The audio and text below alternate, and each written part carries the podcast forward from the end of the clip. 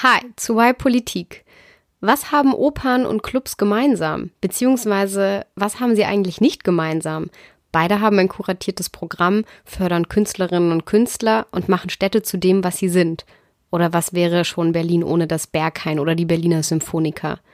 Trotzdem kämpft das eine gerade gegen ein massives Clubsterben und die Verdrängung aus den Innenstädten, während das andere staatlich geschützt wird. Wir stellen euch vor, was gegen das Clubsterben getan werden kann. Zum einen, weil wir Clubs kulturell wichtig finden, aber auch, weil Clubs eine Menge Geld in die Städte spülen. Wie viel? Das verraten wir in der Folge. In jedem Fall mehr als ihr denkt. Ihr erfahrt außerdem, warum der wichtigste Lösungsansatz im Baurecht liegt, wieso das Katasteramt ein wichtiger Verbündeter der Clubszene ist und was es mit dem Parlamentskreis Clubkultur auf sich hat. Dabei lassen wir auch Clubbetreiber selbst zu Wort kommen, die Problem und Lösungen aus ihrer Sicht schildern.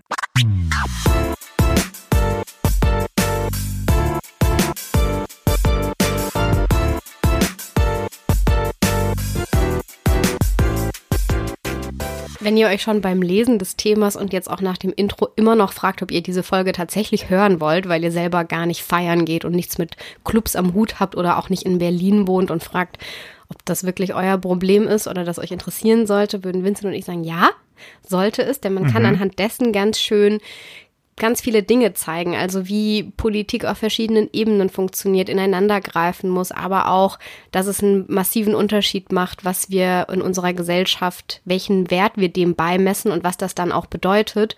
Und wir hier die Frage stellen, was ist uns eigentlich wichtig und was ist uns auch so wenig wichtig, dass wir es im Zweifel aussterben lassen. Ja. Und diese Fragen werden wir beantworten und auch, wie wir das Clubsterben verhindern können. Aber vorher stellen wir uns noch mal ganz kurz vor. Ich bin Vincent, Vincent Venus äh, aus Berlin. Und äh, hauptberuflich mache ich politische Kommunikation, also alles, was Webseite, Twitter, Pressearbeit zu tun hat, für einen Think Tank hier in Berlin. Und in diesem Think Tank haben wir uns auch kennengelernt. Da komme ich her. Genau. Aktuell bin ich jedoch äh, Organisationsberaterin und ich gehe jetzt auch nicht so wahnsinnig regelmäßig feiern, obwohl ich jetzt schon lange in Berlin lebe. Ja, und du heißt Tanja Hille. Vielleicht ein kleiner wichtiger Hinweis, so, den wir dazu geben müssen. Ja, so hätte, ich, hätte ich anfangen sollen. Ähm, Genau. Ja, Tanja, und du hast dich ja heute um die Problemfindung gekümmert. Deswegen frage ich dich, wie in jeder Folge von Wild Politik, Tanja, was ist das Problem mit dem Clubsterben? Das Problem und auch warum wir das jetzt aufgreifen, ist, dass es nicht so ist, wie es schon immer war, dass mal Clubs verschwinden und neue Clubs entstehen und sich da immer wieder was wandelt, sondern dass es in den letzten Jahren so die Lage ist, dass immer mehr Clubs sterben und weniger hinzukommen, es also tatsächlich ein Minus ist. Und auch die, die neu hinzukommen, eher so kommerzielle oder Ketten sind, also eher das, was man als Disco beschreiben würde. Da also die Clubs, zu. zu. denen ich gegangen bin zu meiner Schulzeit, die sind fast alle geschlossen. Gibt's nicht mehr. Und du bist ja in Berlin groß geworden, muss man dazu ja, sagen. Ja, ja, genau. Ja, es hat vor allem keine wirtschaftlichen Gründe. Also die wenigsten Clubs müssen schließen, weil sie sich wirtschaftlich nicht tragen können, sondern es sind strukturelle Ursachen, dass sie verdrängt werden. Also dass, sie, dass tatsächlich eine, eine Verdrängung stattfindet aufgrund von den ganzen Themen, die man kennt, eine Gentrifizierung, Investoren, steigende Mietpreise, dass äh, die Luxus saniert werden und dann dort nicht mehr wohnen können. Dass, dass jemand kommt und klagt. Genau, weil, weil, es, eine, weil es eine Mietverdichtung gibt, also mhm. dass immer mehr Menschen auf immer weniger Fläche wohnen und dann sich Nachbarn beschweren und äh, das tatsächlich dramatisch zugenommen hat und zwar so dramatisch, dass sich vor zwei Wochen der Bundestag mit der Frage beschäftigt hat mhm. des Clubsterbens. Also im Bundestag gab es vor zwei Wochen eine Fachkonferenz, hieß, heißt das, glaube ich. Das ist jetzt erstmal so ein, ja, so ein informellerer Austausch. Aber alle ne? Parteien, ne? genau, alle Parteien waren anwesend. Es waren Clubbetreiberinnen und Betreiber anwesend und mhm. es wurden Fragen gestellt. Es wurde eine Studie vorgestellt, auf die wir gleich noch eingehen. Und das heißt, es wurde auch auf Bundesebene als Problem erkannt. Auf Berliner Landesebene ist es schon lange ein Problem und auch Abgeordnete aus ländlicheren Regionen. Da ist das Problem vielleicht noch mal ein bisschen anders. Da ist es äh, nicht immer eine, ein Verdrängungsproblem, sondern da ist, wenn die eine Disco oder der eine Club in dem Ort schließt, dann gibt's halt keine Ausweich Ausweichmöglichkeiten mehr. Dann haben Jugendliche halt keinen Ort mehr, wo sie hingehen können. Dann mhm. ist oft die ganze Clubkultur halt nicht mehr vorhanden. Das ist eher noch mal ein bisschen anders gelagert. Deswegen heute auch der Schwerpunkt auf die Hauptstadt. Sonst sind wir ja sehr global unterwegs, aber heute genau. mal so ein bisschen ähm, hierher gucken. Aber ist auch ein Problem in Hamburg und anderen großen Städten. Genau, aber was ist jetzt nochmal der Unterschied zwischen einer Club und einer Diskothek? Das, was die Clubkommission, ähm, wie die das unterscheiden, ist, dass Diskotheken die Orte sind, die vor allem der kommerziellen Unterhaltung dienen, die vielleicht äh, CDs abspielen oder eben ein Haus-DJ gibt, der dort immer auflegt und ähm, die Motivation ist hauptsächlich Geld zu verdienen, profitabel zu sein, solche Ketten. Mhm. Und ein Club hat ein äh, kuratiertes Musikprogramm, fördert Künstlerinnen und Künstler und ähm, steckt ganz viel Energie da rein und hat auch die Hauptmotivation, ein kulturelles Programm auf die Beine zu stellen. Und eine Szene, vielleicht auch einen, einen Ort und einen Raum zu bieten, um sich dort auszuleben. Wichtiger Punkt ist also, Clubs haben einen kulturellen Anspruch. Genau so kann man es zusammenfassen. Und das heißt ganz konkret, für alle, die sich da vielleicht auch ein bisschen auskennen oder denen das was sagt, in Berlin ist der letzte Fall von einem Club, einem großen und auch bekannten Club, der schließen musste, ist die Griesmühle. Traurig. Vincent war auch schon mal da, hat er gesagt. Ja. Ähm, oder auch äh, Johnny Knüppel in Kreuzberg, bei denen wurde ein Zwischennutzungsmietvertrag nicht, nicht verlängert. Auch sehr bekannter Club, der Farbfernseher in Kreuzberg. Mhm. Den kennst du bestimmt auch, ne? Nee, Kreuzberg nee? ist nicht so meine Hut. okay, aus dem, aus dem Wedding habe ich jetzt keinen, aber auch, äh, ich weiß nicht, das White Trash, das Bessie, das Rosies, alles Clubs, die in Es gibt eine Liste auf dem Internet, wo alle Clubs, die geschlossen wurden, stehen. Das ist eine, eine traurige Liste. Ja, so eine Rest in Peace. Ja, genau. Okay. Also eine Menge. Ja, es sind einige und ähm, es gibt auch einen aktuellen Fall, der davon betroffen ist, noch in diesem Jahr ähm, möglicherweise geschlossen zu werden. Also da ist das letzte Wort noch nicht gesprochen. Es gibt auch noch Hoffnung, aber ähm, es sieht auch schlecht aus, äh, dass KitKat und der Sage Club, zwei Clubs, die sich Räume teilen, deswegen werden die immer zusammen genannt, mitten in Berlin Mitte an einem U-Bahnhof und ähm, denen droht die Kündigung, weil ein Münchner Investor das oder einen Teil des Gebäudes gekauft hat, des Grundstückes und dort jetzt was äh, Neues errichten möchte. Wahrscheinlich ein Shopping Mall. Nee. nee, keine Shopping Mall. Aber das hat äh, Berlin zum Anlass genommen, auch eine Veranstaltung zu machen, beziehungsweise genauer gesagt die Berliner SPD, bei der Vincent und ich vor Ort waren und auch O-Töne gesammelt haben. Ja, wie so richtige Journalistinnen und Journalisten haben wir das gemacht. Ja, und deswegen könnt ihr in dieser Folge nämlich auch die Perspektive, das ist die, die wir jetzt äh, ähm, vor allem rausgesucht haben, die Perspektive auch der Clubbetreiberin mhm. selbst nochmal zuhören. Was ist der erste O-Ton, den du rausgesucht hast? Der erste O-Ton ist von Sascha Disselkamp. Das ist der Geschäftsführer vom aktuellen Sage Club. Also der Club, der auch tatsächlich davon betroffen ist, eben möglicherweise geschlossen zu werden. Und in dem O-Ton spricht er von einem Problem, das auch damit einhergeht, wenn Clubs in Berlin geschlossen werden die, äh, die, sich jetzt in den letzten 20, 30 Jahren, was sich hier in Berlin verändert, den wirklichen Verlust all der Räume. Und ich rede nicht nur von Clubs, sondern ich rede vor allen Dingen von dem, was Neues entsteht. Ja? Mercedes-Benz-Areal oder die ganzen Gebäude hier drumherum, wo ich mich frage, was ist los mit der Stadtplanung? Genehmigen die immer nur das gleiche Konzept oder warum sehen alle Gebäude gleich aus? Das ist das, was, was mich jetzt, wenn ich mich jetzt für Berlin mal engagieren darf, was ich am meisten bedauere. Und es geht nicht um die, wie viele Clubs haben wir denn noch? Ach komm, geht doch noch. In Hamburg sind ja viel weniger. Sondern es geht um alle Flächen. Ja? Es geht um die Beachbars, die hier waren. Es geht um alles, was Open Air passiert. Es geht um die Verrücktheit und die Freiheit, die wir hier noch gelebt haben, während jetzt alles irgendwie endlich ordentlich wird. Was er hier anspricht, ist der Verlust der Vielfalt, der auch mit dem Verlust der Clubs einhergeht. Da kommen wir gleich noch genauer drauf. Ich möchte noch ein Zitat mhm. mit dazugeben zu dem Zitat, was wir gerade gehört haben, weil ich es einfach so toll fand. und zwar habe ich das gehört, ich verlinke das auch in ähm, einem aktuellen Beitrag vom Deutschlandfunk, äh, die ja auch einen Beitrag über das Clubsterben gemacht haben, wie ganz äh, viele Nachrichtenagenturen und Redaktionen zurzeit. Und die hatten ein schönes Zitat von dem Betreiber des Clubs der Republik, der leider 2012 schließen musste und im Prenzlauer Berg war. Und der Betreiber Dominik hat Folgendes gesagt. Zitat. Erst wenn die letzte Eigentumswohnung gebaut, der letzte Club geschlossen wurde und die letzten Freiräume zerstört sind, werdet ihr feststellen, dass der Prenzlauer Berg zu der Kleinstadt geworden ist, aus der ihr einmal geflohen seid. Ah, Zitat clever, Ende. clever, clever. Ja, schick viel Wahres drin. Ja, also es ist ja tatsächlich so, dass ähm, man das ja verstehen kann, wenn dann die Leute auch davor stehen und es ist laut und es nervt. Und ähm, Prenzlauer Berg ist ja auch bekannt dafür, dass sehr viele Familien mit kleinen Kindern da in den letzten Jahren hingezogen sind oder dort Familien eben gegründet haben. Und äh, es, man nennt es ja manchmal auch so ein bisschen das kleine Schwaben von Berlin. Warum wohnst du eigentlich im Wedding und nicht da? Ja, weil ich aus einer Kleinstadt geflohen bin. genau aus dem Grund.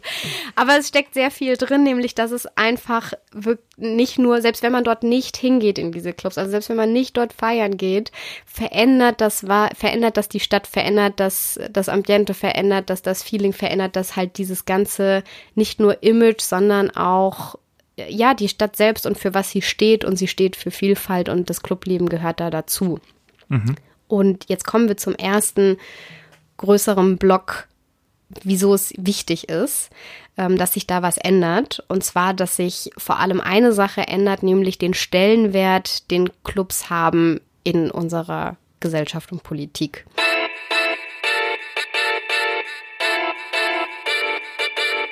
Es macht einen Unterschied, wie wir Clubs einsortieren. Und das ist auch eine der größten Forderungen, die aktuell im Raum stehen, die auch in dieser ähm, in diesem Fachgespräch im Bundestag diskutiert wurden, nämlich was sind Clubs eigentlich? Also tatsächlich rechtlich definitorisch, worunter fallen Clubs, wie wir sie beschrieben haben, auch in Abgrenzung zu Diskos. Und aktuell fallen sie unter Vergnügungsstätten. Darunter fallen auch Spielhallen, Bordelle, Sexkinos, Wettbüros, all diese Etablissements. Also es hat so ein bisschen einen ja, verruchten Touch, irgendwas, was man so, naja, wenn man da eins nach dem anderen hat, nicht so was, was man gerne sieht. Im mhm. Vergleich zu, was man sehr gerne sieht, Kulturstätten. Aha. Und Kulturstätten sind die klassischen kulturellen Institutionen wie Theater, Opern, äh, Konzertsäle, Stiftungen, also solche Gedenkstätten, ähm, alles, was man so ja als Hochkultur bezeichnen könnte. Das, wo man sich mal ein schönes Hemd anzieht. Genau.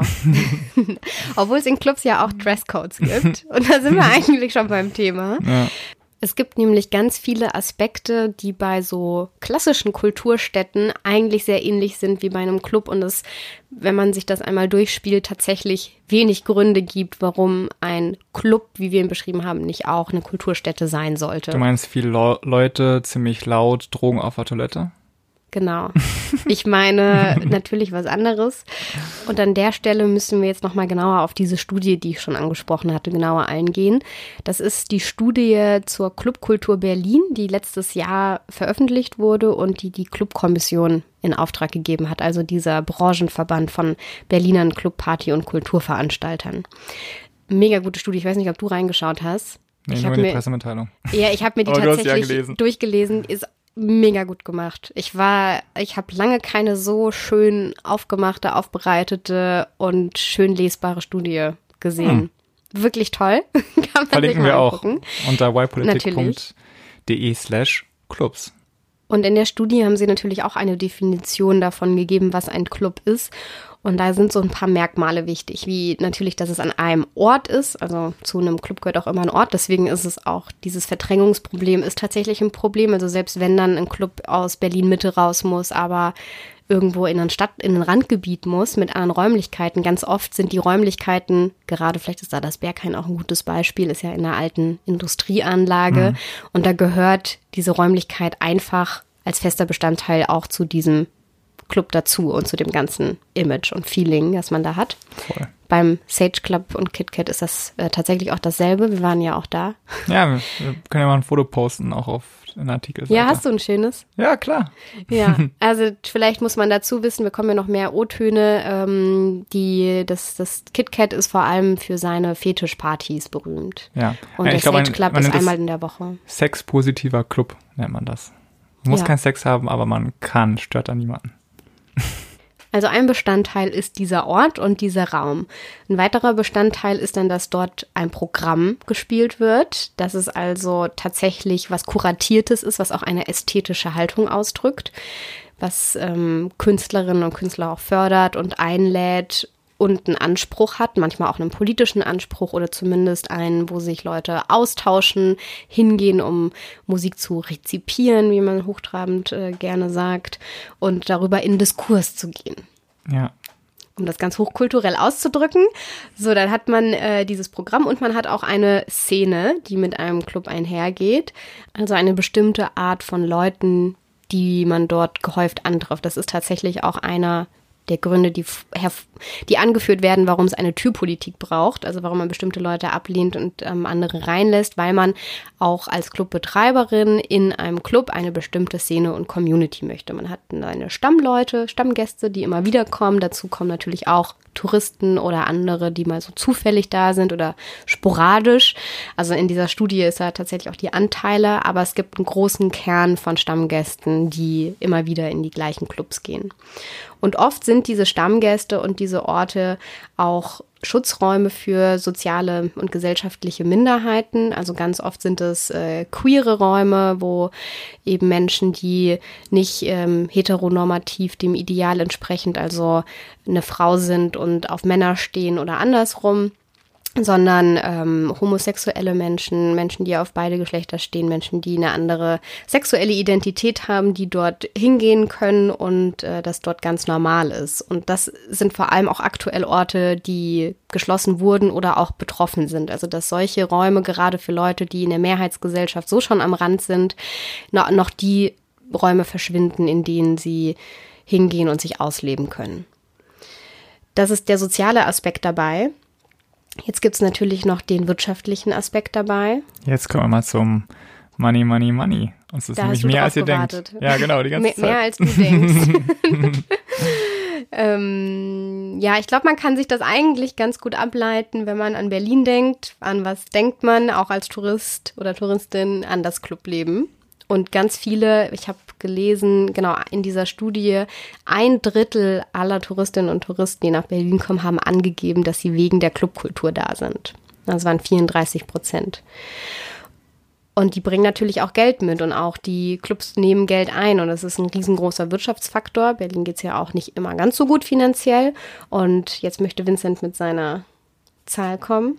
Ja, also der Gesamtumsatz, der laut dieser Studie der Clubkommission, was natürlich, sage ich jetzt auch nicht, die neutralste Institution ist in dieser Frage, weil die haben natürlich ein Interesse daran, das muss man vielleicht noch vor, vorwegschieben. Ja, also die haben das in Auftrag gegeben und ein Wissenschaftsinstitut hat es durchgeführt, aber ja. du hast natürlich recht. Ja, genau. Immer aber gucken, woher es kommt. Genau, aber die sind auf jeden Fall gekommen, dass es einen Gesamtumsatz pro Jahr für Berlin von 1,5 Milliarden Euro gibt, die hier in dieser Stadt gemacht wird aufgrund der Clubkultur. Wenn man die ganzen Aspekte von, es ist ein Wirtschaftsfaktor, es ist ein kuratiertes Programm, es gibt eine Community und eine Szene dazu, es gibt einen Austausch, es gibt politische Veranstaltungen, es gibt Kulturförderung, dann ist tatsächlich am Ende die Frage, wieso sind es nicht Kulturstätten?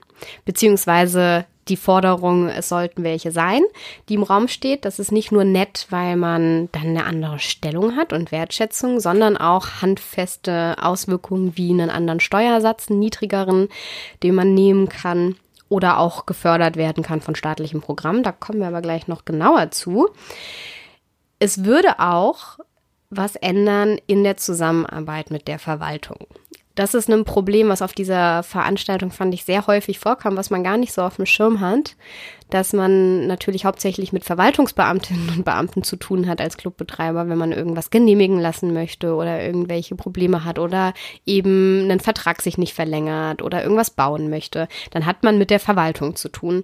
Und in der Verwaltung kommen Clubs in die Kategorie Vergnügungsstätten. Und wie wir gelernt haben, sind Vergnügungsstätten was Anrüchiges.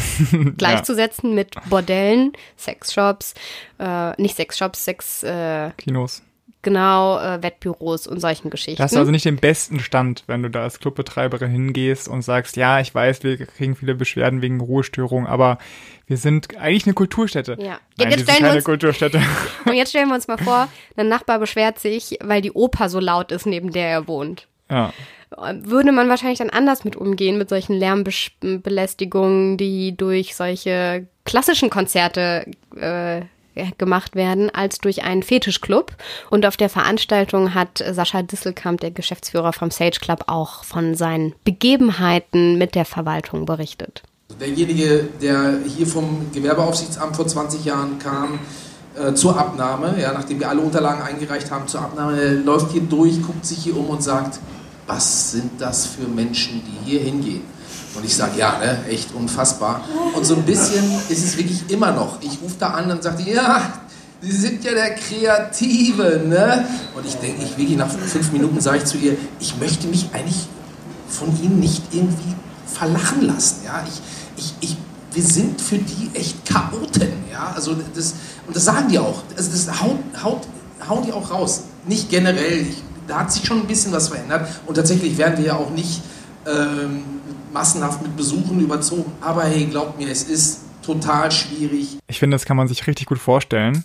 Da kommt irgendwie der tätowierte Clubbesitzer an, irgendwie mit seiner ganz besonderen Kleidungsstil. Und gegenüber sitzt dann irgendwie die Verwaltungsfachangestellte, die äh, um 16.30 Uhr nach Hause geht und äh, sich um ihre kleine Wohnung irgendwie kümmert. Ne? Da prallen auf jeden Fall zwei Welten aufeinander. Ja, und ich glaube, es prallen, können auch zwei Welten aufeinander prallen, wenn man jetzt nicht die ganze Zeit klassische Musik hört und vielleicht mit äh, klassischen Konzerthallen zu tun hat, aber man schätzt sie anders wert. Also man würde sich wahrscheinlich nicht trauen, so mit einem Intendanten umzugehen, mhm. wie mit einem ähm, Clubbesitzer, wobei auch ein schöner Vergleich, ein Intendant in einem Theater ähnlich ist wie ein Booker in einem Club. Also man das kulturelle Programm zusammenstellen, ähm, eine Spielzeit, äh, was, wann, wo, in welcher Reihenfolge, mit welcher Besetzung. International Leute rankarren genau. und so, das ist ja schon echt auch eine Menge Arbeit irgendwie total. Das ist eine, da, also da sind Leute für angestellt. Auch in Clubs sind Leute Vollzeit dafür angestellt, sich um dieses Programm zu kümmern. 100 Menschen hat er gesagt, ne, würden für den KitKat Club arbeiten. Genau, weil es nicht nur fürs Programm, ja, aber genau, insgesamt. Insgesamt und äh, 9, über 9000 Leute sind in Berlin direkt beschäftigt ja. bei Clubs. Ja. Genau. Und es ist dann eigentlich kein großer Unterschied, äh, da haben wir jetzt schon oft gesagt, zu Kulturstätten. Also es gibt gute Gründe dafür, dass auf eine gleiche Ebene zu bringen. Und das soll jetzt auch hier die Zusammenfassung sein, wie krass es einen Unterschied machen könnte, wenn man Clubs als Kulturstätten einordnen würde.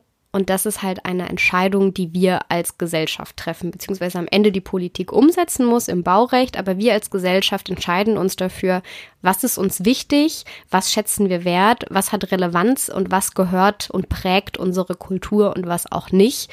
Und die Frage sollten wir uns alle stellen. Ja, und was wir jetzt für konkrete Maßnahmen treffen können, um diesen Bedeutungswandel, den du ja gefordert hast, voranzutreiben, das schauen wir uns an in Teil 2.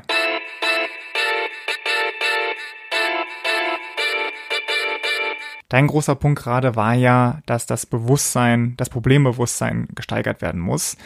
Und ich habe mir mal kurz angeguckt, ist das schon der Fall? Das kann man vielleicht nachschauen bei Google Trends. Google Trends zeigt dir an, wie ein Suchbegriff in den letzten Jahren gegoogelt wurde. Und tatsächlich, Clubsterben wurde noch nie so häufig gegoogelt wie im Januar 2020, nachdem eben die ganzen Artikel jetzt gekommen sind. Es scheint also langsam auf die Karte zu kommen. Aber, vielleicht ein bisschen wenig überraschend, bislang vor allen Dingen in Berlin. Also in Berlin kommen mit Abstand die meisten Suchanfragen raus. Ähm, wenn es jetzt aber langsam so in der Politik ankommt, was könnten die dann tun? Welche Maßnahmen sollten sie ergreifen? Wie retten wir die Clubs vom Sterben? Ich habe da eben an drei Sachen gedacht. Und es sind diesmal drei und nicht nur eine Lösung, weil eine Lösung in diesem Fall ein bisschen schwer ist. Ne? Beim letzten, in unserer letzten Folge hatten wir ja, okay, weniger arbeiten ist eine große Lösung für ganz verschiedene Sachen. Das gibt es diesmal eben nicht so. Wir müssen an mehreren Stellen ansetzen. Und das ist so eigentlich ein Paradebeispiel dafür, wie kompliziert normal Politik ist, ne? Vor allen Dingen in der Demokratie. Es gibt halt niemanden, der bestimmen könnte, hey, Clubsterben habe ich gar keinen Bock drauf. Äh, wir retten jetzt mal die Clubs. Ist nicht möglich, weil wir in einer Multi-Ebenen-Demokratie leben. Klingt ziemlich äh, fachchinesisch irgendwie, aber ist tatsächlich ein wichtiger Aspekt. Denn es ist ja so, wenn jetzt eine Person bestimmen könnte, dass wir die Clubs retten, könnte theoretisch ja auch eine Person bestimmen, dass wir die Clubs schließen. Zum Beispiel die AfD. Ne? Die würde sich dann sagen, okay, diese hedonistischen Tempel der Vielfalt, darauf haben wir gar keinen Bock. Wir schließen jetzt alle, ist nicht möglich. Genauso ist es nicht möglich, dass eine Stelle sagt, äh, wir retten die. Und es liegt daran, dass eben alle Politikebenen ein bisschen dafür verantwortlich sind, in was für einem Umfeld Gesetze, gesetzgeberisch die Clubs operieren. Ne? Also ganz, welche Ebenen meinst du konkret? genau. Also ganz unten steht die, irgendwie die Gemeinde, darüber gibt es einen Landkreis, darüber die Länder, mhm. dann den Bund und ganz am Ende steht die Europäische Union. Und tatsächlich, ich glaube bis auf die EU, haben alle damit was zu tun. Mhm. Ne? Auf Gemeindeebene ist es so, okay, wie geht die Verwaltung mit den Clubs um? Da hatten wir ja schon den O-Ton dazu. Auf Landesebene, wie hart ist die Lärmschutzverordnung? Das legt nämlich ähm, das Land fest. Auf Bundesebene, hast du auch schon gesagt, in welche Kategorie fällt der Club im Baurecht oder welchen Schutz genießt ein Club im Gewerberecht? Oder welche Förderung in der bundesweiten Kulturförderung? Genau. Und ähm, diese verschiedenen Zuständigkeiten machen es halt ziemlich schwer, dem Club ähm, schnell zu helfen. Aber es gab so drei Ansätze auf äh, jeweils verschiedenen Ebenen, die ich irgendwie so ganz vielversprechend fand. Und du kannst ja auch gleich, gleich sagen, ob du auch der Meinung bist, dass das viel hilft. Also ich glaube, ausschlaggebend ist diese Änderung des Baugesetzbuches. Also die, Bau, ähm, die Clubs müssen als von Vergnügungsstätten hin zu den kulturellen Städten wandeln. Ich glaube, das würde super viel ermöglichen. Ähm, zum Beispiel gibt's auch für ähm, Vergnügungsstätten keinen Milieuschutz und sie können auch nicht Teil von Stadtbebauungsplänen sein mhm. und sie genießen eben auch keinen besonderen Mietschutz. Und vielleicht da bei, bei ich glaube nicht, dass das vielleicht bei allen bekannt ist, bei Stadtbebauungsplänen wird ja auch immer eine Kultureinrichtung oder Räume für Kultur werden dort freigehalten und mitgeplant. Und da Clubs mhm. keine Kultur sind, müssten sie da auch nicht mit reingeplant werden. Ja, genau. Und das Gute ist, hast du ja auch schon vorhin angedeutet, hier scheint sich tatsächlich was zu tun. Am 12. Februar gab es diese Anhörung und begleitet wurde das mit Anträgen von nicht einer Partei, sondern gleich dreien, nämlich Grüne, Linke und FDP hatten Anträge geschri geschrieben. Die Bundestagsabgeordneten haben das sich echt zu Herzen genommen, hieß es zumindest auf der äh, Pressemitteilung vom Bundestag. Und es hat sich mittlerweile etwas gegründet, nämlich der Parlamentskreis Clubkultur. Und das ist doch mal eine schöne Sache. Also da sind Abgeordnete. Die gehen jetzt zusammen aus am genau, Wochenende. genau, genau. nee, da sind Abgeordnete aus allen Fraktionen, die sich gesagt haben, okay, das ist ein Thema, um das wollen wir uns kümmern und wir wollen es weiter vorantreiben und uns einsetzen für die Clubs. Und ja, also auf Bundesebene scheint sich ja da was zu tun. Alles erst in den letzten paar Wochen ist das ja so ja. alles aktiv geworden und passiert. Und ich glaube nicht, dass das, ich habe jetzt die letzten Wochen keine Tagesschau geguckt. Ich äh, informiere mich anders.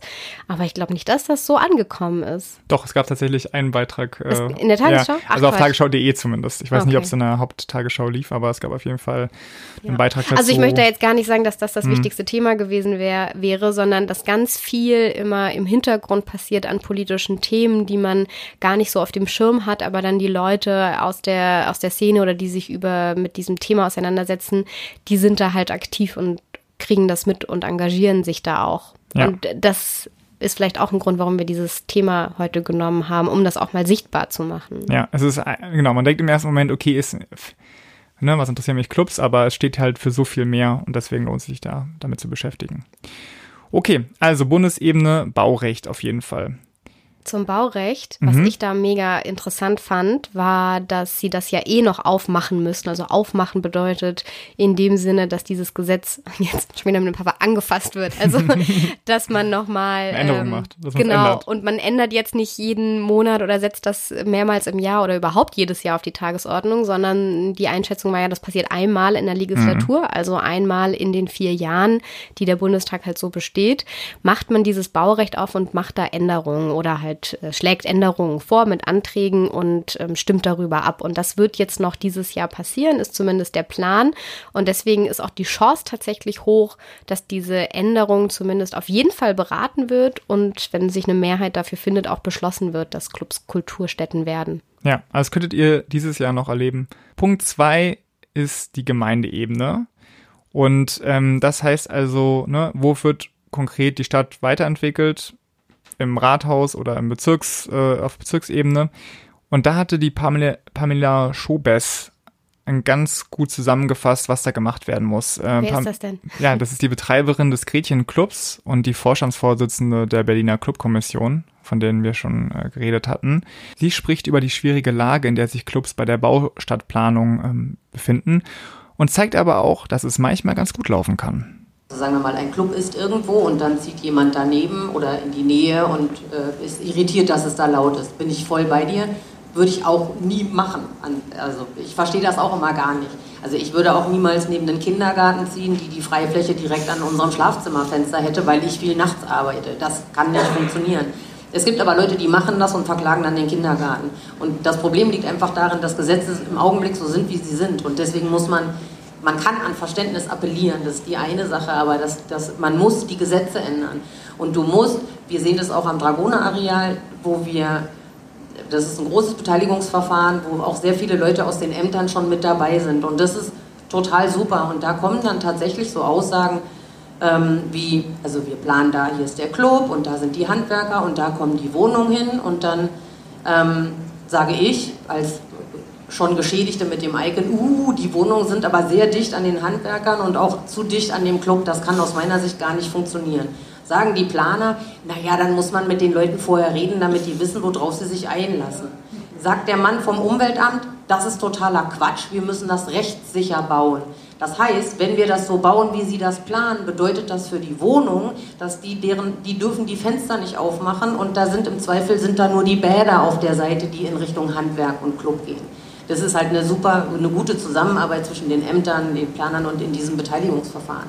Aber der Punkt ist einfach der, man kann sich nicht darauf verlassen, dass Leute irgendwie nachdenken über das, was sie tun, sondern wir müssen die Gesetze entsprechend ändern. Sonst funktioniert es eben nicht. Es gibt auch einen Begriff, den ich jetzt natürlich vergessen habe. Und Vincent weiß ihn, glaube ich, auch nicht mehr. für dieses rechtssichere Bauen. Und das haben sie auch schon angewendet in Hamburg in der Hafen City. Da ging es nicht um Clubs, sondern um den Lärm durch den Hafen und die Frachtschiffe. Und da war auch von vornherein die Auflage, dass alle, die dort bauen in dieser Hafen City, das so bauen müssen, dass ähm, die Anwohnerinnen und Anwohner vom Lärm geschützt sind. Also dass man so ein bisschen so eine so eine Pflichtumkehr. Wer hat eigentlich die Pflicht, wenn dort neu gebau, gebaut wird, dass eben der Bauherr oder die Bauherrin das auch so bauen muss oder eben, dass die Anwohner damit klarkommen müssen, dass da ein Club ist. Das ist ja das, wovon sie spricht. Wer hat da welche Verantwortung? Genau, aber der Schlüssel scheint auch dieses Beteiligungsverfahren zu sein, dass also bevor es irgendwie losgeht, dass eben die Ämter dann die Planer zusammentrommeln mit den vor Ort Betroffenen und alle irgendwie darüber reden, hey, wo könnte es hier überhaupt Schwierigkeiten geben? Also mir scheint auch bei der ganzen Debatte oft der Fall zu sein, dass eben nicht genug miteinander geredet wird und einfach so aneinander vorbei geplant und äh, gemacht wird.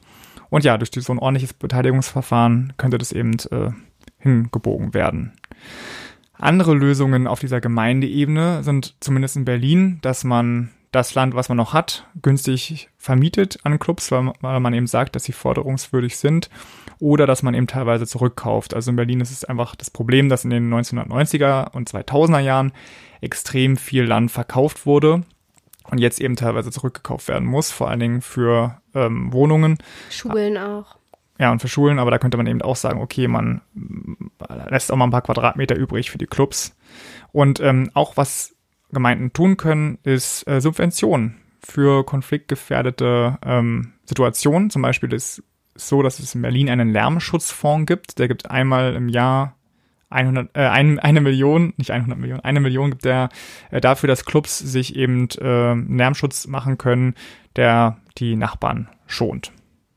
Und dann wäre noch ein Ansatz auf Gemeindeebene, dass es eine Koordinierungsstelle gibt zwischen allen Ebenen. Das hatten sich die Clubbetreibenden gewünscht, dass sie also einfach haben jemanden, der sich auskennt mit der Situation der Clubs, in den Ämtern und eben dafür sorgt, dass vermittelt wird und dass Infos ausgetauscht werden und so weiter und dass dann eben nicht so eine Beamtin da sitzt, die irgendwie den Clubs feindlich gegenüber eingestimmt sind. Oder auch einfach nicht, nicht versteht, ja. Äh, welche Relevanz sie haben oder welche Bedeutung oder äh, das falsch einschätzt. Manchmal gibt es ja auch ganz oft, davon haben Sie auch gesprochen, Ausnahmeregelungen, die man einfach nicht kennt. Oder man könnte auch mal einen innovativen Weg gehen, der aber niemand bisher gegangen ist. Und da ist man ja in der Verwaltung eher nicht so äh, innovativ unterwegs und ähm, traut sich dann eher nicht, das mal anders zu machen. Und da mhm. könnte ja so jemand auch helfen. Ja, voll. Also Beteiligungsverfahren, äh, Gebiete günstig vermieten, Subvention und eine Koordinierungsstelle, gute Ansätze, was so eine Gemeinde für die Clubs tun kann. Letzter großer Punkt, der gemacht werden könnte von meiner Seite, ist die Clubs. Äh, wir haben jetzt viel darüber geredet, was der Staat tun kann, aber ich glaube, die Clubs müssen auch was tun und zwar in erster Linie sich organisieren. Also ich glaube, Clubbetreiber haben sehr lange so ihr eigenes Ding gemacht und wollten möglichst wenig mit der Verwaltung und der Politik zu tun haben.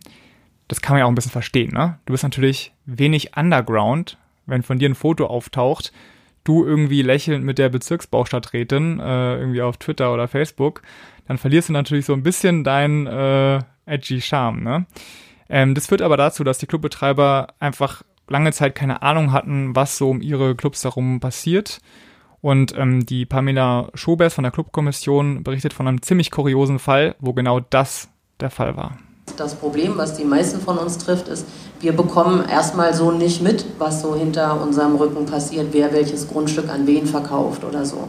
Ähm, also man kriegt es immer erst mit, wenn das Kind in den Brunnen gefallen ist. Wir haben das damals mitbekommen, dass über unserem Eingang ein Wohnhaus gebaut wird, als die Baugenehmigung für diesen Wohnhausbau schon erteilt wurde.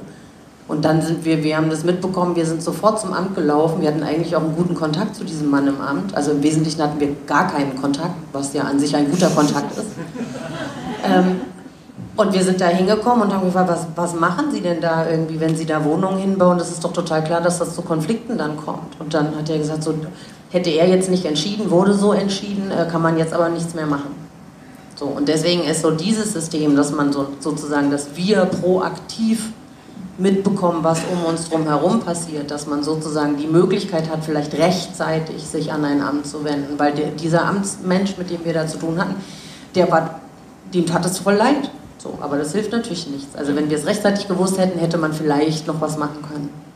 Also über ihrem Club wurde ein Wohnhausbau genehmigt. Das muss man sich mal vorstellen. Völliger Wahnsinn, die ganze Geschichte. Und ziemliches gutes Beispiel dafür, dass nichts Gutes passiert, wenn man sich nicht für seine Belange einsetzt. Und dann gibt's diese Clubkommission in Berlin tatsächlich schon eine Weile, seit 2004. Aber ich habe das Gefühl, sie wird erst seitdem es diese Studie gibt, so richtig wahrgenommen. Also seit äh, 2018, glaube ich, wurde die Studie herausgebracht. Und da hatte sie ja dann den wirtschaftlichen Mehrwert endlich von den Clubs erfasst und eben gezeigt, hey, wir sind mehr als nur ein paar Party-People, sondern wir sind einfach ein richtiger Faktor für die Stadt. Ne? Und das ist eigentlich klassisches Lobbying, dass du zeigst, hey, meine Belange sind wichtig für die Allgemeinheit und dann kommt eben, kommt auch die Politik und sagt, okay, da müssen wir mal was machen. Und um zukünftig rechtzeitiger einschreiten zu können, entwickelt die Clubkommission jetzt ein ganz cooles Tool, was sie uns ja auch vorgestellt haben auf der Veranstaltung, nämlich das Clubkataster. Kataster klingt jetzt nicht so richtig äh, fancy. Äh, das soll eine Online-Karte werden, auf der zum einen Clubs äh, und zum anderen Bebauungspläne angezeigt werden. Ne? Also die und, werden so übereinander gelegt. Genau. Und dann können eben Stadtplaner sehen, ob äh, ihr schöner Bebauungsplan einen Club gefährden könnte und umgekehrt sollen dann die Clubbetreiber sehen, ob zukünftig Unheil droht, weil da eben ein Bauprojekt äh, gemacht wird.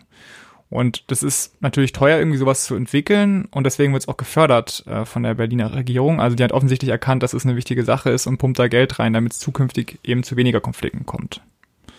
Ja, zusammengefasst, also Clubs sollten als Kulturstätten ins Gesetz aufgenommen werden.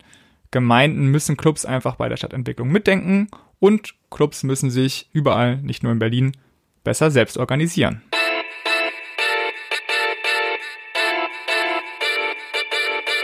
Zum Abschluss unserer Folge gibt's wie immer die Zugabe. Dieses Mal haben wir uns drei Filme rausgesucht, die sich äh, mit der Clubkultur beschäftigen, damit jetzt nach dem ganzen harten Gesetzeskram so ein bisschen Selbstkultur gibt, ein bisschen was Nettes zum Anschauen. Und zwar ist das einmal äh, Berlin Bouncer. Da geht es darum, um ein Porträt der Menschen, die dir sagen, heute nicht, nämlich um die Türsteher. Äh, der lief 2018 auf der Berlinale. Ähm, zum Beispiel wird da vorgestellt Sven Marquardt vom Berghain, der ja irgendwie auch ziemlich nationale Berühmtheit mittlerweile erlangt hat. Dann historischer, es geht's los bei B-Movie Lust and Sound in West Berlin über Techno in den 80er und 90er Jahren, als er noch richtig frei war. Und ein Spielfilm, den ich selbst auch mal vor Jahren gesehen habe, nämlich Berlin Calling mit Paul Kalkbrenner von, von 2008, äh, der sogar wirklich während regulären Partys gedreht wurde, also irgendwie das Clubleben so ganz gut ähm, einfängt ja, drei gute Filme.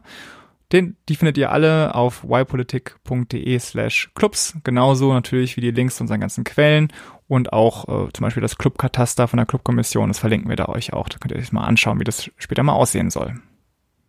Damit sind wir fertig mit dieser Folge. Vielen Dank, dass ihr uns wieder zugehört habt. Und bis in drei Wochen. Mit Lösungen für das dritte Jahrtausend.